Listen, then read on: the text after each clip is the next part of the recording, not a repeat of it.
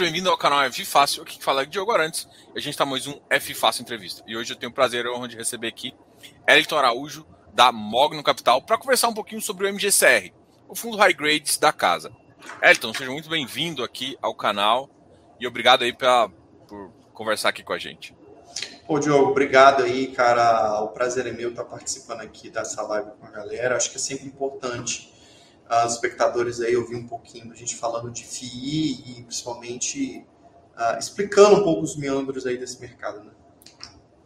Não, show de bola. Fala um pouquinho para a galera. A maioria já, já te conhece como gestor do MGCR, mas também é sempre importante, fala um pouquinho pro pessoal que não te conhece, um pouco da sua experiência, um pouquinho da casa também. A gente já conversou aqui com o Daniel e tal, mas é interessante também conhecer você que está à frente aí do, maior fundo de crédito da casa. Não, claro, cara. Uh, seguinte, deixa eu falar um pouquinho da Mogno. Acho que o Daniel, uh, para quem conhece, né, a Mogno já é uma casa aí com DNA imobiliário bastante forte, tá? Uh, o nosso principal carro-chefe, o maior fundo da casa é a MGFF, tá? Que é um fundo de fundos é, que já está, acho que está com em torno de 800 milhões, tá? É, de reais. É, já é um fundo bem grande. A galera que. A, o DNA da casa é uma gestão bastante ativa nesses fundos, tá? Tanto na parte de trade mesmo, de alocação, a gente procura ser bastante forte nessa parte, tanto que você vê as receitas do MGFF aí bastante de gestão ativa, bastante de trade, ganho de capital, é, a gente costuma ser bem forte nisso.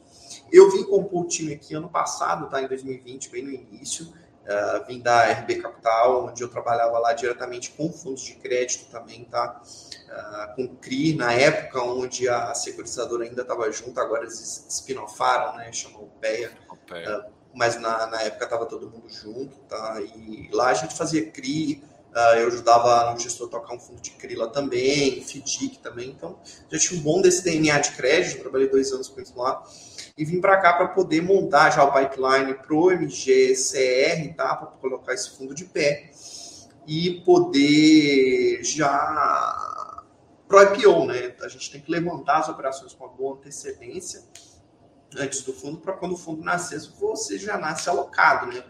Para você não perder muito tempo ali queimando caixa no fundo. Tanto que você vê as nossas alocações de fundo têm sido feitas uh, bem rápido, tá? Em torno de um, dois meses, a gente já estava aí com 90, 90 e tantos por cento do fundo alocado, tá? Então foi bem isso, cara. E hoje, hoje eu estou tocando tanto essa estratégia quanto outras estratégias aqui da casa na parte de crédito mais ainda o fundo de PEC da Casa de Crédito, é a MGCR, que a gente vem fazendo, considerando um bom trabalho com ele. Tá? Legal. Vamos começar então conversando um pouquinho sobre a sua expectativa aí.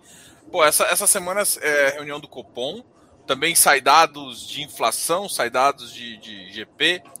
Enfim, como é que você acredita que isso que vai acontecer? E a gente olha para o mercado, para o iFix ali, e vê que, o, que, ele, que ele tem, tem tido resultado na minha expectativa, inclusive acima do esperado. Até que estava muito barato, mas essa subida agora gerou é, um ralizinho de final de ano que ninguém esperava. Corrobora com a sua visão macro, é mais ou menos essa pergunta. É, cara, é o seguinte, o mercado de FIA, basicamente, é, cara, a taxa de juros influencia muito, tá? Porque a galera faz, desconta muito. No, porque o custo de oportunidade, desculpa, o custo de oportunidade começa a ficar muito entre uh, CDI ou o retorno médio do, do yield dos fundos, né? Real estate como um todo, o cap é bastante descontado aí, próximo ao CDI, e a galera compara muito.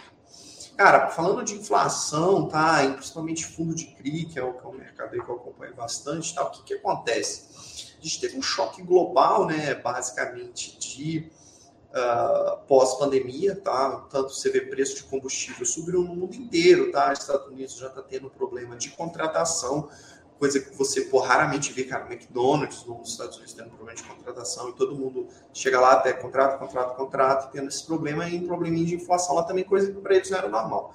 A gente é tupiniquim, então a gente já está um pouco mais acostumado com a inflação, já é um problema mais recorrente no Brasil. O Brasil enfrentou aí anos bons de inflação Uh, então, para a gente já é um bicho que assusta já de cara. A gente já sabe o, o poder que esse bicho pode fazer de estragar a economia. Né? E uh, a galera do Copom vem puxando a taxa de juros para poder conter isso, cara. O que o mercado está esperando aí é para a próxima reunião alguma coisa entre 150 e 200 bips, tá? Já de aumento de taxa. Uh, só que o que a gente vê é o seguinte, que provavelmente para o ano que vem essa inflação já começa a se acomodar, tá? Porque uh, do lado do mercado financeiro aqui, posso falar, o dinheiro secou, a liquidez secou bastante com esse aumento da perspectiva de alta de juros, tá? Então isso seca bastante o crédito no mercado, então Uh, eu falo para gestor de CRI, quem tem caixa agora é o melhor momento, tá? Então, as melhores operações, os melhores spreads aparecendo, mas na outra ponta tá o, o próprio tomador, assim, com volume muito menor. Só para você ter noção do que, que é volume menor e quanto que isso está impactando, a gente tinha em, deixa eu até pegar aqui, em outubro, acho que foi outubro, tá? Isso, outubro, dado fechado de outubro, a gente teve 3 bi de emissão nova de CRI, tá? Emissões novas. Em novembro, que foi o mês passado, fechou com 800 milhões, tá? Então, assim, é, é, é 2 bi pouco que desapareceu do mercado. E, e, dezembro agora pode esperar coisa de um milhão, é, cento e poucos milhões, tá? Porque o que a gente conversa com o securitizador é assim, antes o cara tinha, assim, tinha 20 operações do Pipe, 30 operações do Pipe. O cara tava com seis operações do Pipe para esse mês e nada para o ano que vem, tá? Então, isso é o poder do impacto de uma alta de juros, no ritmo que a gente teve de 2, e aí a gente já está falando em coisa provavelmente de 10 aí para ano que vem, ou até um pouquinho mais, do que isso seca de liquidez no mercado, tá? Então, essa galera que pegava dinheiro agora está batendo um pouco em todas as casas e aceitando as taxas maiores, porque realmente o cenário mudou. Em contrapartida, o que isso faz? Isso trava a economia, né? Isso dá uma segurada. Pô, o PIB para o ano que vem já está aí projetado bem mais baixo, isso deve segurar a economia e, consequentemente, segura aí também a, os, os preços, né? E aí controla a inflação. É, cara, carro, por exemplo, foi um negócio que subiu muito por causa de crise de chip, etc. São cadeias globais que vêm se normalizando. Uh, outro problema, tupiniquim, tupiniquim nosso, problema de energia, que no mundo também está grave, mas é porque a base uh, energética deles é muito gás natural, muito petróleo, então por isso encareceu, mas para a gente foi falta de água, entendeu? Porque a nossa matriz é toda hídrica. Uh, e a gente já está vendo aí final de ano chovendo um pouco mais, recompondo um pouco de bacia, já parou esse burburinho de, de, de, de apagão. De, de, apagão e etc., que estava forte lá atrás. Então pode ser que isso também já comece a influenciar nas cadeias produtivas, já dá uma arrefecida, né? Para poder. E o que subiu muito foi inflação de produto, né? Inflação de produto subiu muito, né? E serviço você vê ainda que está segurando, por quê? Inflação de serviço é desemprego. E desemprego no país ainda ah, não está em um nível que você vai fazer pressão no preço de serviço. O que a gente espera é que ano que vem você tenha uma normalização, tá? Se você colocar implícita, que é a B, a B contra a pré, né? Você vê ali que a implícita está com inflação mais ou menos uns 6, 6 e poucos por cento, tá? Então, assim, o que a gente fala, voltar para a normalidade, não acho que vai voltar tão rápido para a meta do Banco Central, que é de 4 e pouco. Talvez ela volte ali com 6, total palpiteiro, tá? Mas, assim, a, a gente pelo menos não está trabalhando com o cenário de que ela fique nesses 10 que ela está agora, que é bastante alto, tá?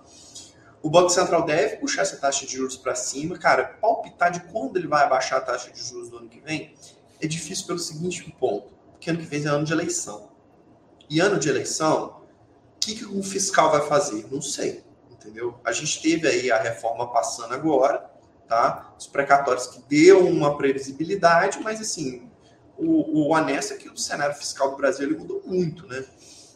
A gente teve grandes avanços aí na época que a gente passou teto de gastos, o patamar do Brasil mudou, tanto que a curva longa de juros, cara, quanto que a gente ia pensar que o Brasil ia trabalhar com curva longa de juros de 7%, entendeu?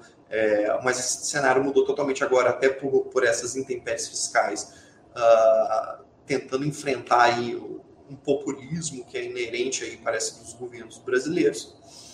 Então é difícil de falar para o ano que vem, cara, quando, como que essa taxa de juros vai baixar. Tipo assim, se o fiscal ficou controlado e a inflação voltar, era, é tendencioso que o Banco Central comece a recuar ela de pouquinho em pouquinho também, tá? Pra, até para sentir essa inflação já posso voltar? Você ficou quietinho aí mesmo? É, ou não, né? Mas a gente não sabe como é que o fiscal vai se comportar. Do lado da MGCR, o que, que a gente tem feito, tá? A gente tem procurado um pouquinho mais de operações CDI, tá? A gente tem uma para liquidar esse mês que está até um pouquinho atrasada. Uh, para fechar, então a gente tem procurado um pouquinho mais de exposição. A gente tem olhado bastante fundo imobiliário, tá, cara? Se olhar uh, alguns FIIs de CRI, se eu pudesse recomprar o meu, eu recomprava. Mas como eu não posso, é, a gente tem olhado alguns outros que quando você faz a conta, por exemplo, aqui para o nosso telespectador entender, né? Se você tem um fundo ali que tem um patrimonial, vamos supor, de 100 ou 90 e poucos, e ele tem uma carteira IPCA mais 6, nossa, ah, essa carteira não é tão, tão arriscada assim, IPCA mais 6, né? Então, só que o fundo está tradando 80 reais, entendeu? Então, você está comprando aquela carteira a 7,5 na prática, entendeu? Se você for olhar o yield. E essas oportunidades têm aparecido bastante, tá? Enxada bastante interessante. E outra ponta tem aparecido CRIs muito bons também, agora com as taxas para 7,5, 8 também, tá? Então, a gente tem isso dado. Da outra ponta é, é liquidez, né? Agora é um momento que eu não consigo emitir, a cota está bastante machucada no secundário é, eu acho que principalmente com a estratégia da gestão, que é o seguinte: a gente procura normalizar esse dividendo, tá? O dividendo do fundo. Então você está vendo o mercado aí distribuindo, cara, fundo um real, um real, um 40, um 50, tá? É, a maioria desses fundos tem um regime competência ou ele está girando 100% da inflação está lá dentro, tá? Então ele não está segurando nada. É, a gente apoiou bastante porque a gente veio com uma estratégia diferente. Pô, essa inflação de 10%, ela não deve se manter ela deve ser transitória.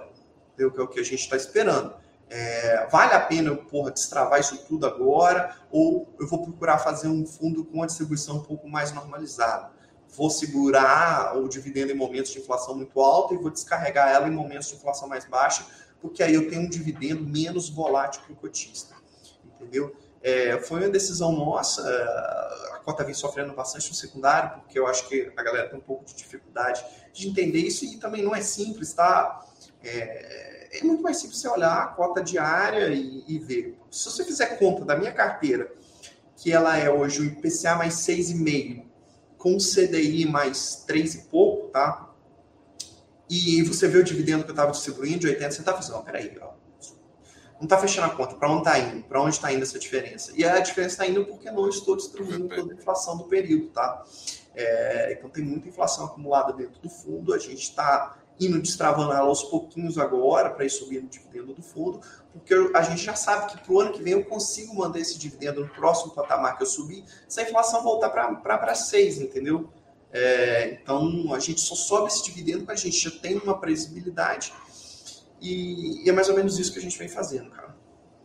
É, uma, uma questão é, acho que você citou, acho que dois pontos nessa previsibilidade. Então, quando ela fica cruado, o, o cara consegue sentir isso no VP. Por exemplo, seu VP não deve estar tá caindo, seu VP, mesmo a curva abaixando, seu VP está subindo, porque basicamente isso tá. Então isso dá uma, um reflexo um pouco ali. E, e o segundo ponto é que é, agora é um pouco mais de estratégia mesmo. Aí é uma curiosidade. Olhando para os cotistas, né, para o cotista em geral, para o público geral, eu acredito muito que o cara gosta mais de rendimento. Ele prefere volatilidade. Ah, ele, ele trada o, o IPCA. Né? O que eu tô vendo é que é, muita gente não sabia fazer isso, e de repente alguém começou a alertar com isso. E a galera agora começou a fazer uma conta. Por exemplo, ó, seu fundo trade é IPCA mais 6, pouquinho, menos taxa lá, ele tinha que entregar de final tanto. Por que, que ele não está entregando? Aí o mercado vai, descarrega assim. Como é que você acredita que isso possa voltar a normalizar? Justamente para o cara não entregar o fundo no momento errado. O que, que você pensa mais ou menos? Ah, você fala dele, porra, vender um fundo só porque está entrando pouco e está deixando um resultado na mesa, né? Isso. Falando um pouco do nosso patrimonial também, o que acontece? Você vê o meu patrimonial está um pouco estável, porque, cara, a parte da minha carteira, a gente entrou lá atrás também, era uma estratégia com FIIs. E a parte da minha carteira de FIIs, naturalmente, ela desvalorizou, porque o mercado inteiro desvalorizou, tá? Então, o meu patrimônio ficou mais ou menos a mesma coisa, porque a parte de crise ela valorizou e a parte de FIIs ela deu uma desvalorizada. Mas como a gente não realizou isso ainda, isso não foi para a caixa também, entendeu? Então ele ficou ali mais ou menos, mas o, o, o retorno médio daqueles FIIs estão bastante bons e alguns outros agora a gente vê estão aí com oportunidades boas. O que a gente vem fazendo também com a carteira, e para responder até a sua pergunta de que o cara vai fazer, assim, basicamente fazer um acompanhamento mais de perto, e quando você faz a conta, você vê, ó, oh, peraí, essa conta não está fechando, porque esse PCA mais 6, então quer dizer que o cara está segurando dividendo aqui, tá? E isso está muito claro nos meus relatórios também. Lá, a, quando eu seguro, quando eu distribuo, quando eu faço giro, a gente sempre coloca isso no relatório para poder estar tá divulgando. O que a gente vem fazendo também é procurando dar uma renovada na carteira, tá? Isso é uma estratégia bem interessante que a gente vem fazendo, que é o seguinte, às vezes tem uma, uma, uma operação ou outra que você consegue dar uma flipada, que hoje está mais raro, está ficando cada vez mais escasso, e os spreads estão cada vez mais, mais uh, amassados né, para fazer isso. Mas, no geral, é, algumas operações ainda tem um spread, por exemplo, o próprio Canita aí, que veio com oferta, tinha um pouquinho de spread para a gente trabalhar, tá? Então, a gente vendeu alguns CRIs que estavam com carrego baixo, mesmo eu tomando prejuízo nele, porque a, o ganho que eu ia fazer na operação com esse mesmo caixa, ele pagava o meu prejuízo, netava. Se ele zera, para mim já é ganho. Por quê? Se ele zera, eu já consigo usar aquele caixa e realocar ele em operações de maior spread? Então a gente vem fazendo isso para estar tá renovando o yield médio da carteira, tá? Então é, é uma estratégia da gestão e trocando, porque senão você fica muito para trás dos grandes fundos que, por exemplo, ele consegue emitir agora, agora ele vai comprar operações boas, entendeu? Para a gente não ficar para trás disso, a gente vem fazendo essa renovação de carteira para poder ir melhorando o yield médio, porque senão ele fica lá ancorado muito lá atrás, né? E é. cria é. um papel extremamente líquido, né? É, e isso é uma coisa bem legal que eu acho que faz até sentido a gente comentar um pouquinho mais. É o seguinte, por exemplo, quantas, quantos por cento da carteira, pensando só em CRI, tá?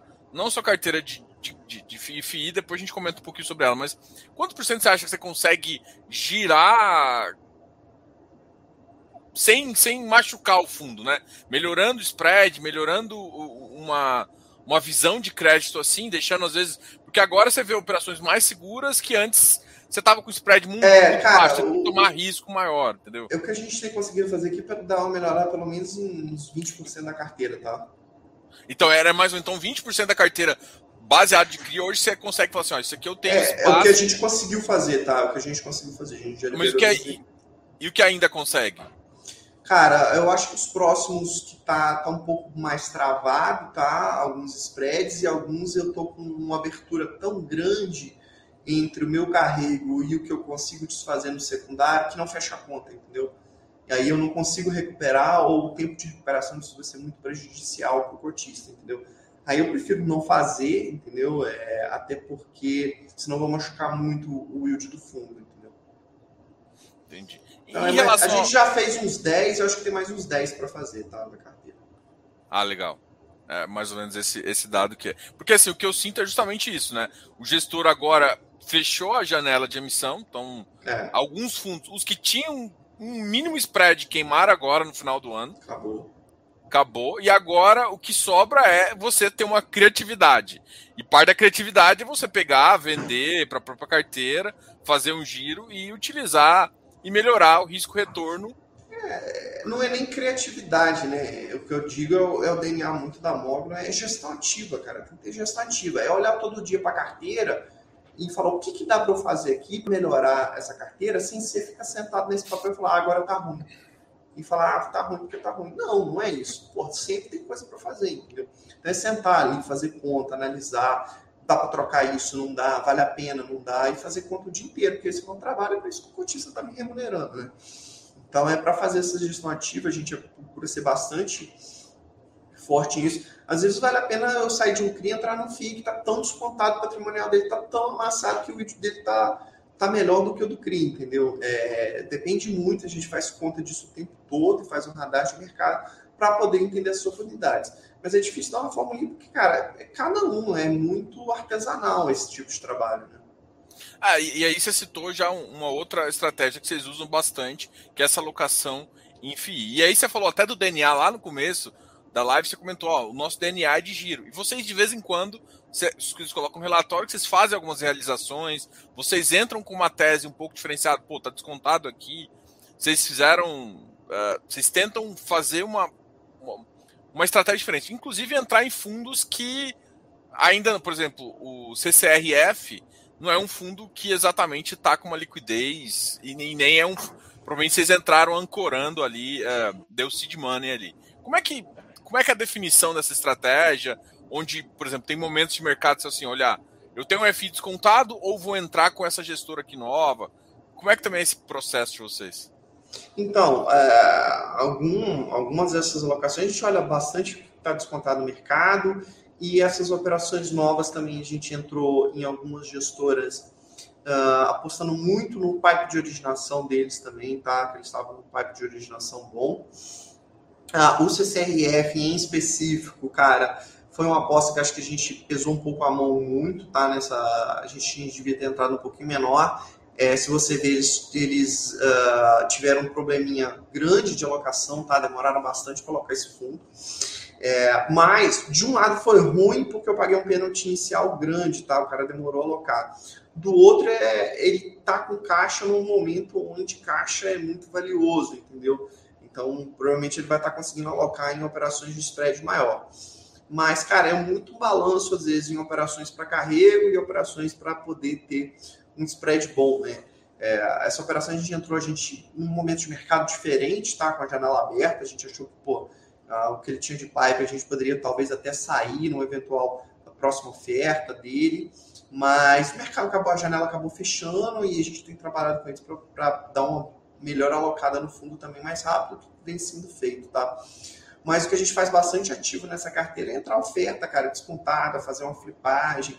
Por exemplo, essa operação de Canip aí deve dar quase 20 centavos para o fundo, tá? Então a gente vem procurando fazer isso de maneira bastante ativa dentro do fundo também. Isso me dá uma flexibilidade bem melhor também de liquidez. Tem algum risco que você, por exemplo, fala num topa, por exemplo, entrar num fundo um pouquinho, por exemplo, você tem o RBRY, né, que é o middle da, da, da RBR, que é o de crédito estruturado, mas você, por exemplo, pegava, pegaria um KNHY também, pensando em spread, em giro, qual que é o, ah, qual que é o limiar... Então, é, não, muito, para muito raio de, quando o cara é muito raio de. É, é mas o, tem... o KNHY não é tão raio. Não, ele não é tão. Então você fala assim, tá perguntando, qual que é o limiar? Quando o cara é, é. Pô, muito raio de, tá? Uh, hectare da vida, tem alguns aí que tá lotado de loteamento, lotado de multipropriedade. É, cara, a gente não faz, tá? Eu pessoalmente não, não, não, não entro nesses fundos, por causa que eu acho que é uma tese muito sensível, um momento de mercado vira muito rápido, tá? É, às vezes o cara tem muito subordinada lá dentro também. Acho que é bem difícil. Então a gente procura tá trabalhando nesses fundos, cara, são middle grade, tem uma carteira boa e parecida com a minha, ou mas aí eu é, é tipo assim, eu consigo comprar minha carteira descontada, fica mais fácil de eu comprar essa carteira no secundário. Essa é bastante a tese, ou é mais fácil eu trocar um, um indexador da minha estratégia via FII, é, porque, pô, CRI às vezes é complicado. O original agora você chega pro, pro, pro empresário e fala assim: ah, vamos fechar com CRI CDI mais 4, o cara já faz quanto? Pô, vou pagar 15%. Aí o cara já assusta, entendeu? É, que é bem mais volátil, né? Então, original as operações CDI é bem mais difícil, porque, cara, geralmente a receita do cara não é atrelada à CDI, é atrelada à IPCA, o cara corre esse risco de descasamento tá? corporação, etc. Alguns nem cabe CDI de fato. Tá? E é mais ou menos nesse sentido que a gente vem trabalhando aí a parte de, da carteira de FII. Tá? E aí, a venda ativa é quando você viu que descolou um pouquinho. É, é o que você comentou talvez no começo ali. Tipo, ah, agora eu tenho outra oportunidade, você já começa a realizar. Ou para é, entrar é, em novos. Isso? É, ou eu já estou entrando naquela estratégia para giro mesmo, entendeu? Ó, vou entrar para flipar, vou netar, vou entrar em outro CRI ou não, vamos segurar. Então a gente tem um comitê semanal aqui para poder discutir o que, que, a gente vai fazer com a estratégia do fundo uh, ah, para a próxima semana. Né? Uma, uma, outra pergunta aqui, por exemplo, é, por exemplo, vocês têm o, o, J, o JPPA, né? Que também que é da JPP tá que vocês. Bem, é, é, tá distribuindo bem, já é um um mídia um pouquinho maior, assim. Uh, e, e, vocês, assim, você particularmente se envolve também, tipo, uh, conversa com o gestor lá, sim, faz sim, cara, sim. o JPPA sim. começa, é JPP Mogno, né? Não... Isso, isso. Inclusive esse fundo a gente participa do comitê dele, tá? Pô, eles é. trazem papéis pra gente. É, como ele é um papel que investe em umas coisinhas um pouquinho mais, uh, um pouquinho mais yield, tá? A galera, isso, a galera do JPP faz um trabalho legal nisso. Ele não é tão high yield, tá? Que é o que eu fazer. Por exemplo, qual que é o meu teto? Meu teto é aqueles high yield muito louco, entendeu? Multipropriedade. Então, nesse fundo não tem esse tipo de coisa, mas ele se arrisca em umas operações um pouquinho mais arriscadas. A gente participa do comitê de crédito deles também, para poder estar tá aprovando papel para comprar e etc. Então, tem, existe um certo nível de envolvimento nosso para estar tá olhando e a gente tem uma participaçãozinha nele também. Tá? Legal. E, e aí, uma, uma, coisa que é. Como é que funciona a originação de vocês, né? Tipo assim, é, qual, qual que é a base? Se vocês. Originação 100% própria? Vocês usam um time externo também? Como é que vocês fazem essa originação? Então, como que funciona a originação de CRI, principalmente, nessa né, perguntando, né? Isso. Então, hoje a gente tem uma equipe aqui tá, que tem bastante contato no mercado. Cara, e se você ver todo mundo que faz a originação, você tem muitos parceiros né, externos. Eh, que o cara te traz a operação, é, obviamente cobrando um FII dele lá de, de originação do produto. E o trabalho todo da gente é pegar aquilo e empacotar de uma maneira que funcione, né? Funcione para o fundo, funcione para o devedor. Para fazer a proposta, montar as minutas uh, e estruturar, né? Então, hoje a gente, por exemplo, está com operações, e aí o que, que acontece? Como o nosso fundo é pequeno também hoje, e, e no passado eu peguei muitas operações com outras casas também, isso é natural do mercado, às vezes a gente faz uma operação em club deal, tá? Por exemplo, eu estou fechando uma operação de 70 milhões. Cara, 70 milhões é impossível colocar nesse fundo, né? O fundo tem 30 e pouco, 130 e poucos, né? Então eu divido aí com duas, três casas que são parceiros, que já me trouxeram operações, que hoje operações que eu tenho na carteira que também foram originadas em parceria com outras casas. E aí a gente divide essas operações para estar tá colocando, tá?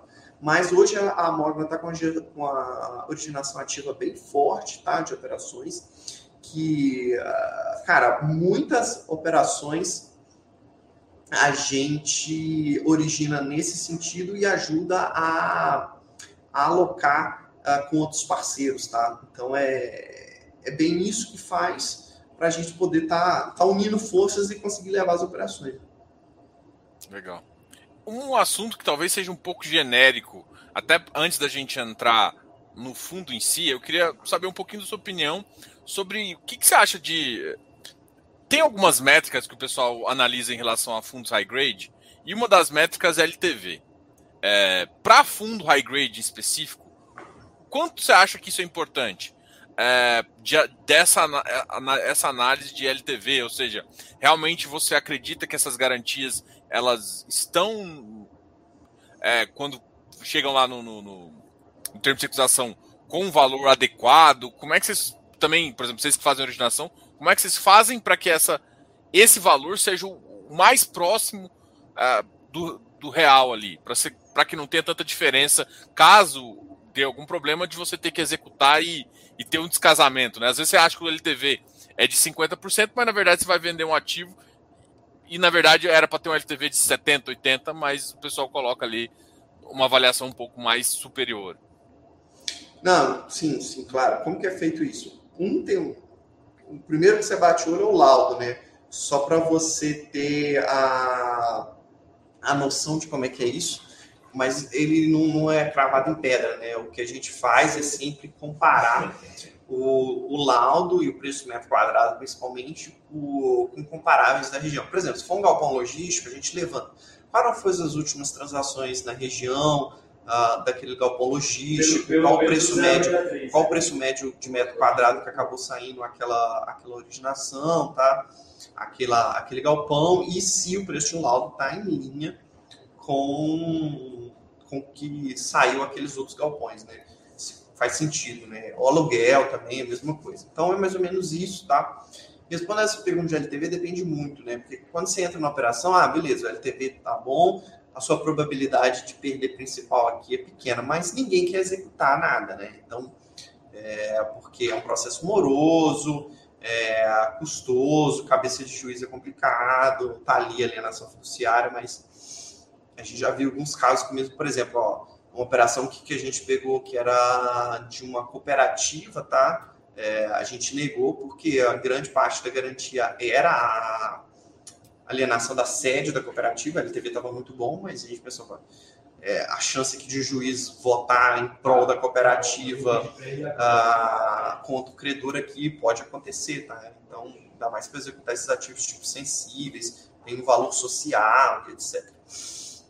Acho um pouco complicado. Mas, cara, é, sempre o crédito vem em primeiro lugar, tá? Então, a análise é olhar o nível de crédito do devedor e olhar o nível de garantia. Se o nível de crédito do vendedor for, for suficientemente bom, que a gente fica confortável, é, assim, o LTV ele é segundo plano, tá? É, depende muito, é, é, mais um mix, né? Precisa a gente aprovar uma operação. Se o crédito do devedor for muito bom, é, eu sou um pouco mais leniente na parte de, de garantias, mas se o crédito dele eu não, não, não tiver tão, tão confortável, aí eu peso mais a mão uh, na parte das garantias. Então, cara, depende muito para poder classificar. Olhar só para nível de LTV, às vezes é uma análise um pouco rasa, né?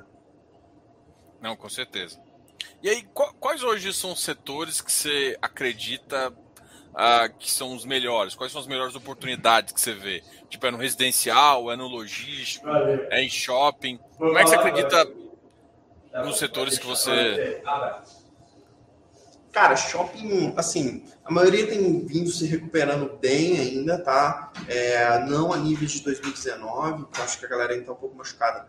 A inflação vem machucando bastante o poder de compra das pessoas, tá? Principalmente para shopping, então alguns deles recuperaram um pouco, mas nem tudo, tá bom?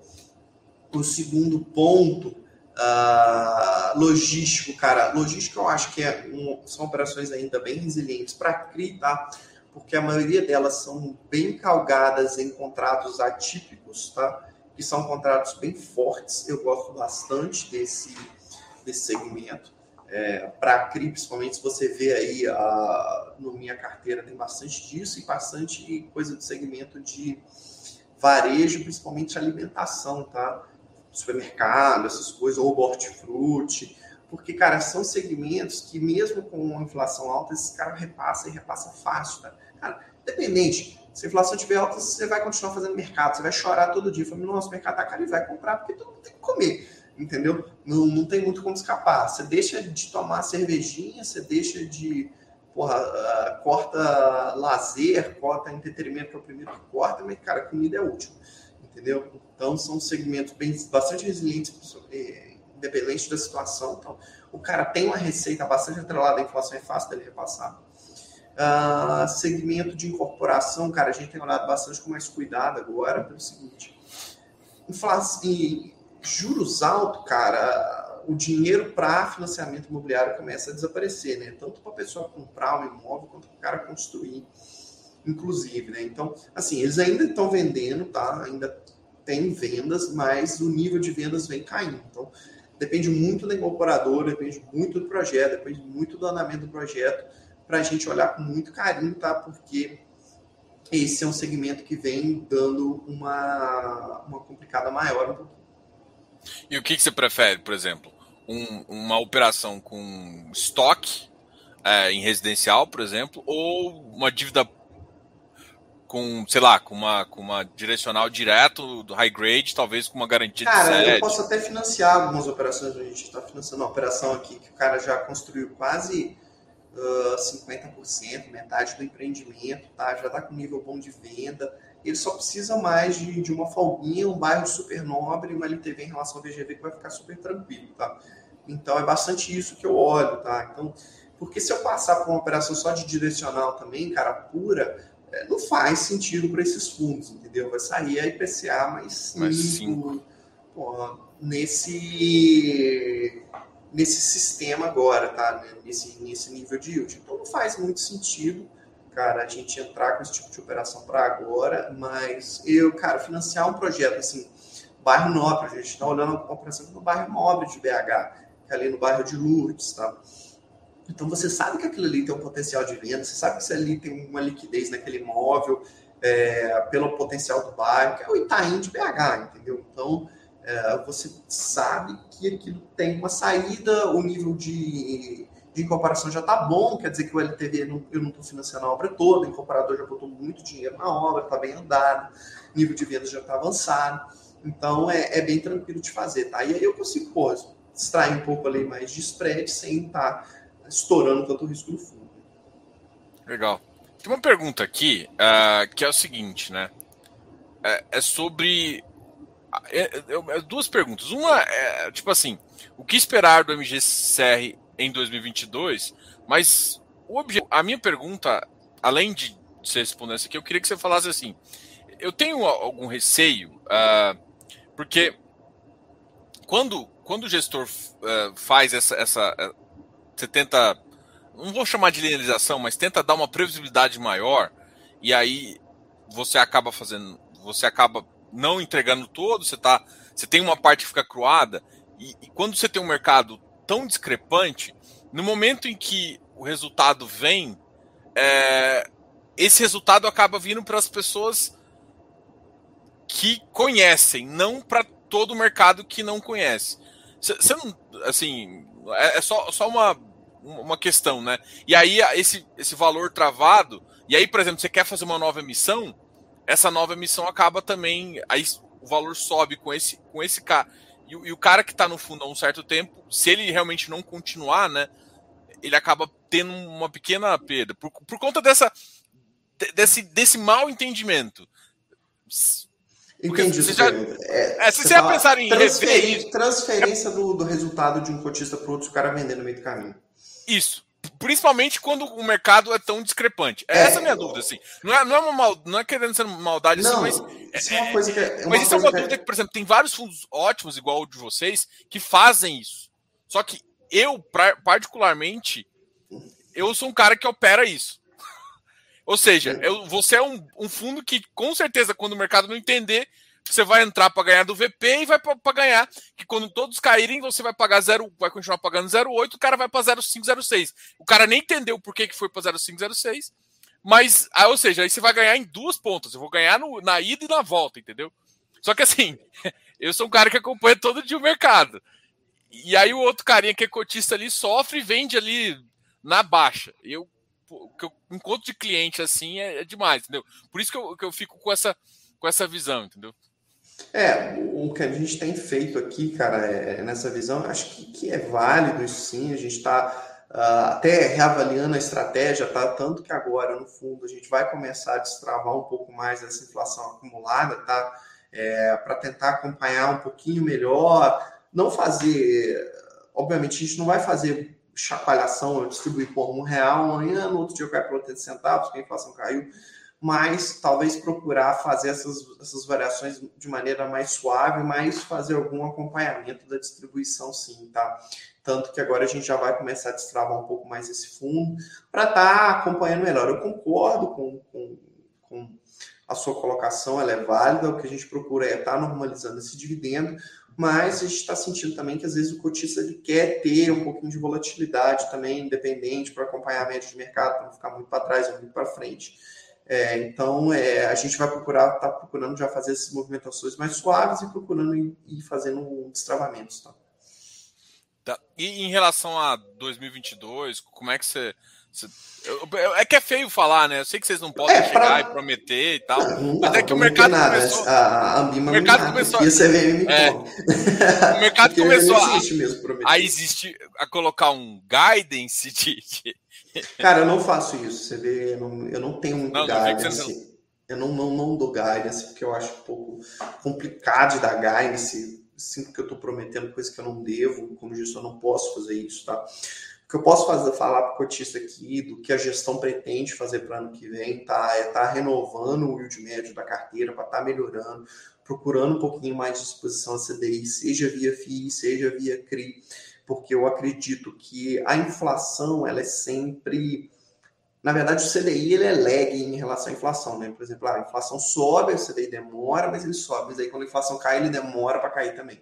Entendeu? Então, a tendência é que ele fique e as operações CDI mais rendam um pouquinho melhor do que as operações IPCA mais para o ano que vem. Então, então, a tendência nossa é estar tá trocando à medida do possível o, o yield da carteira para estar tá acompanhando isso um pouquinho melhor.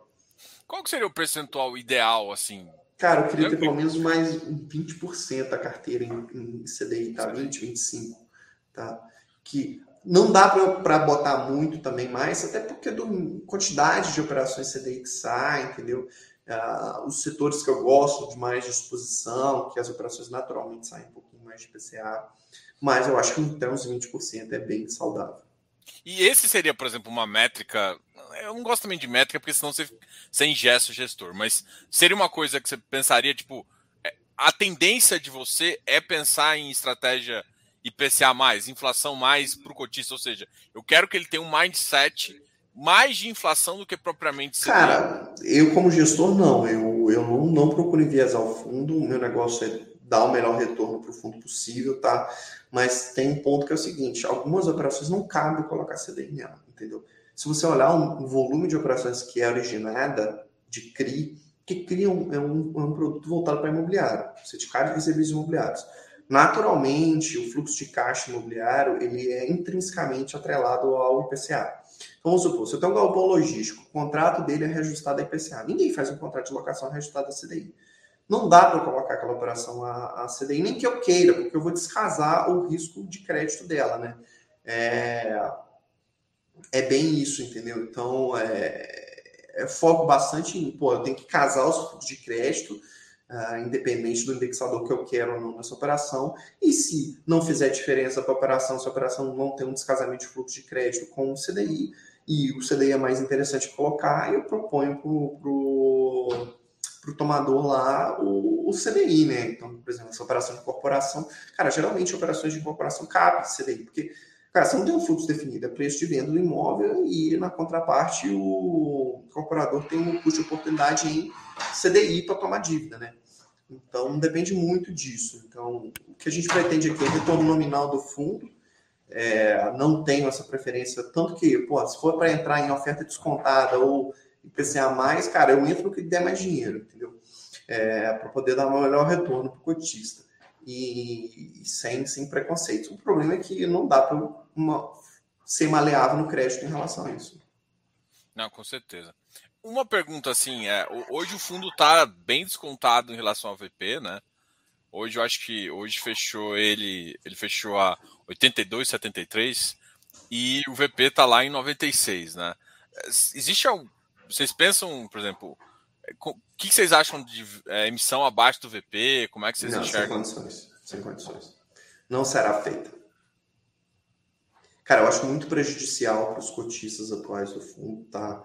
E, bom, para quem comprou a estratégia, está com a gente, fazer emissão abaixo do VP, é, é diluir muito o cotista, destruir valor para ele, tá? É, para eu emitir uma operação abaixo de VP, eu teria que fazer de uma maneira. Ela só faz sentido para o cotista que está nela se eu falar assim: ó, cotista, eu preciso emitir abaixo VP porque eu vou comprar um negócio que é risco, ah, sei lá, risco Banco do Brasil, IPCA mais 40. Porque aí eu vou pagar o que ele vai perder, entendeu? E vai sobrar. Não, e não tem essas oportunidades, entendeu? Então, quando não tem essa oportunidade, não faz sentido. Para não falar que assim, é, a emissão abaixo de VP é sempre prejudicial, não, ela não é sempre prejudicial. Porque se o cara for usar o dinheiro para comprar um negócio que vai melhorar o seu yield no seu VP antigo e, e vai puxar o fundo ainda mais, é, e vai compensar sobrando que você vai perder de VP, faz sentido. O problema é que, cara, não dá para fazer isso com esse desconto de VP e, e muito difícil dá para fazer isso, entendeu? Então, por isso que geralmente a regra é não fazermos abaixo de VP, porque essa conta geralmente não fecha. Não, claro. E, e, a questão, uma outra questão que o pessoal até, acho que você comentou isso também, é, é, em termos de regime, né? Você faz regime exatamente caixa. caixa. E é, isso, isso é irrecusável. Isso é, é isso é regra do administrador fiduciário, né? Isso não é escolha do gestor. É o, BT, é o BTG que você tem? É o BTG, é o BTG. Então, isso é prerrogativa do administrador fiduciário, como que ele faz essa marcação. É, hoje, a Ambima, a CVM, eles não têm uma, uma, cara, uma normativa clara para isso, tá? Tem fundo que faz é, competência, tem fundo que faz caixa, depende da interpretação do administrador da regra.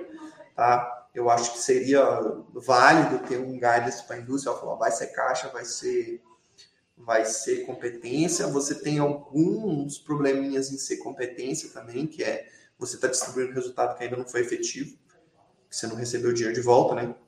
Então, enquanto o cara não te pagou a dívida, você ainda não recebeu aquele dinheiro. Entendeu? Então, você já está distribuindo coisas que você não recebeu ainda.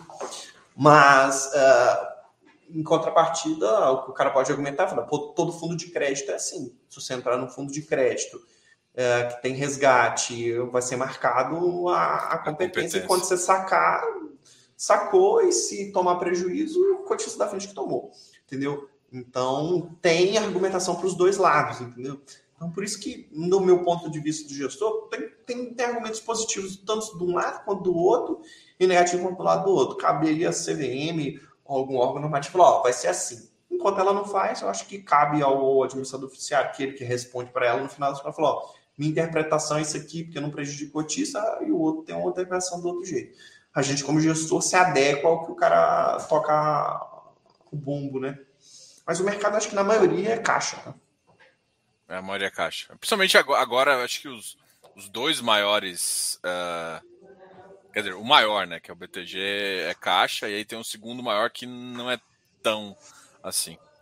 Agora. Não é tão assim.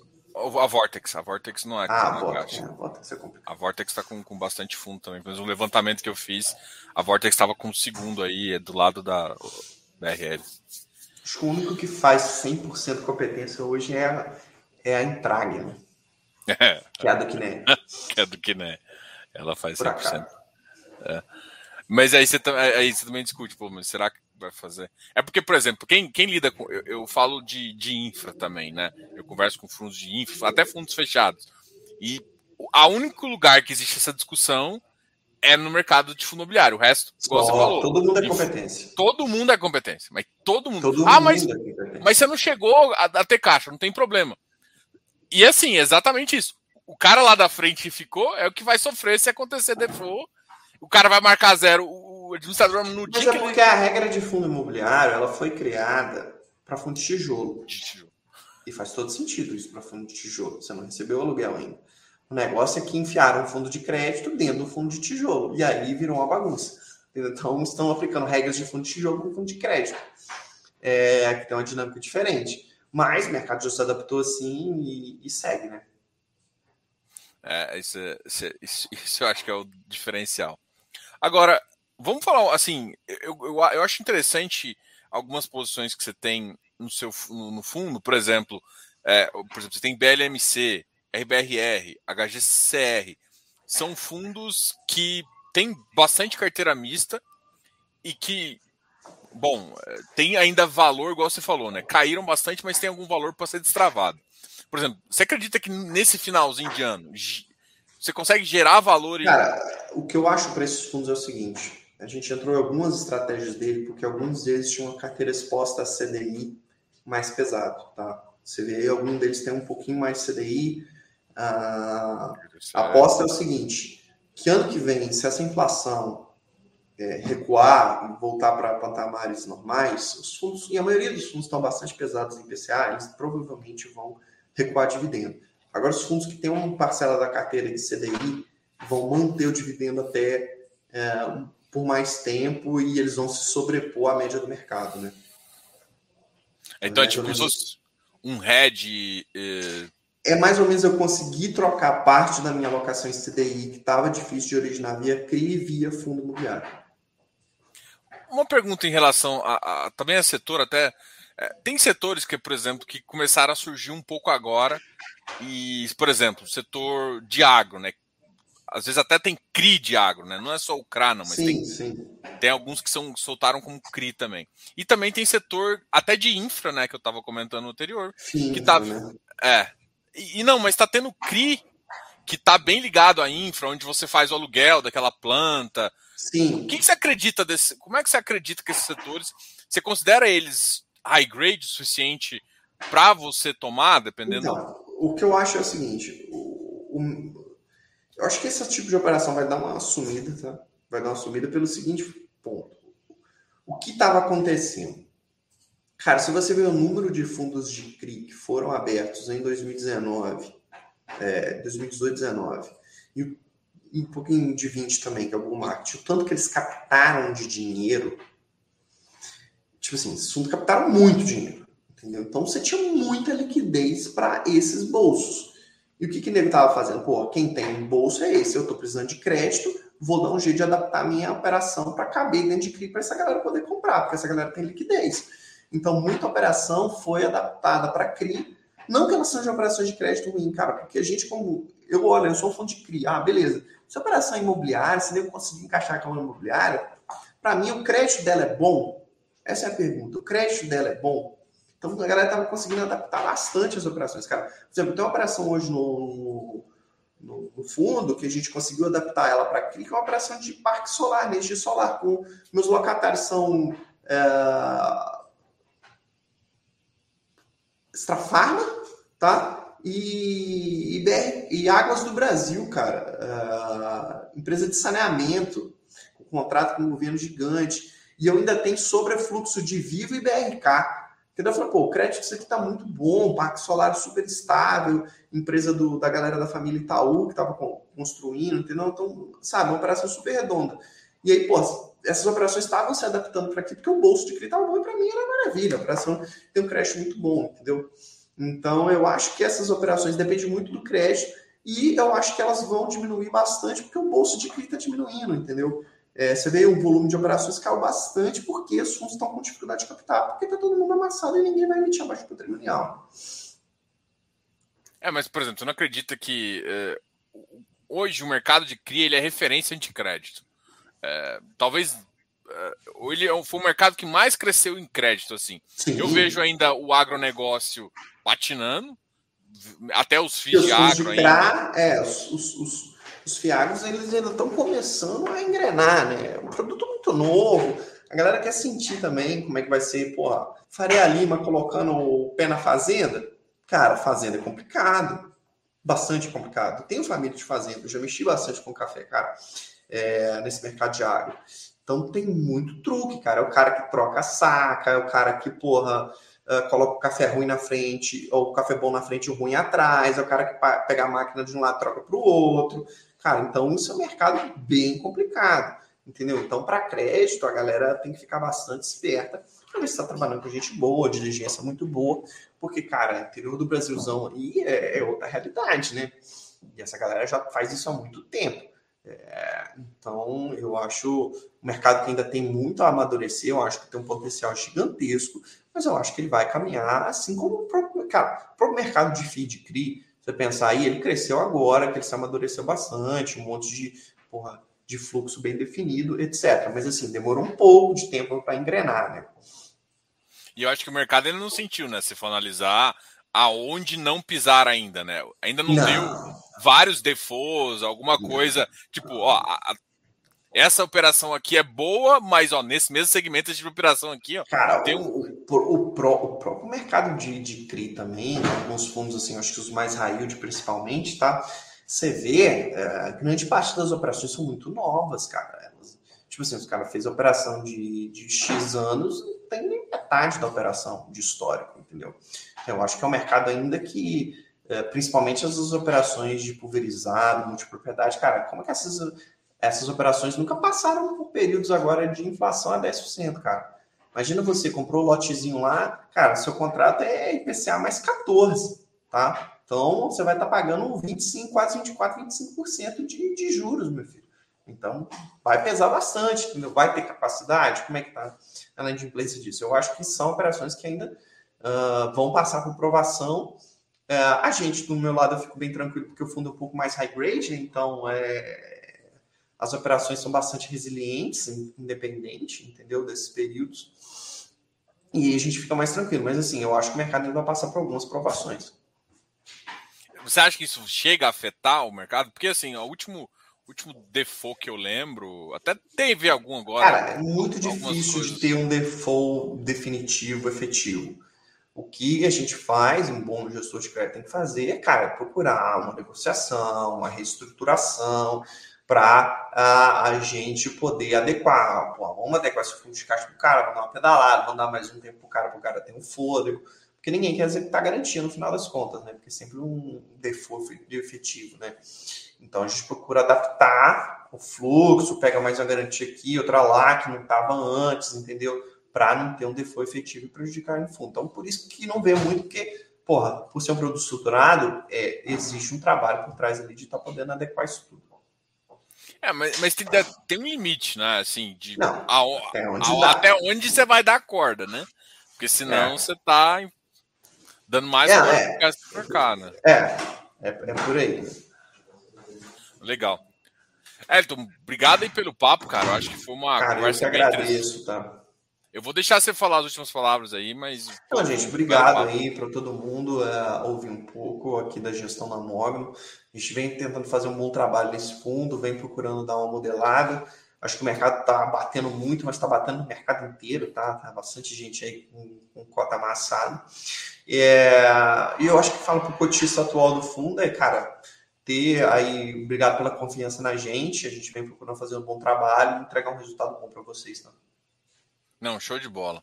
Pessoal, os dados também, se vocês quiserem conversar com, com o RI, tá aqui embaixo na descrição do vídeo, também o site uh, da Mogno, sempre muito, uh, o pessoal sempre conversa bastante, responde os e-mails lá também. E obrigado aí, Elton, de novo. Pessoal, não esqueça de se inscrever aqui no, no canal, dar um like nesse vídeo e até a próxima. Obrigado, gente. Abração. Tchau, tchau.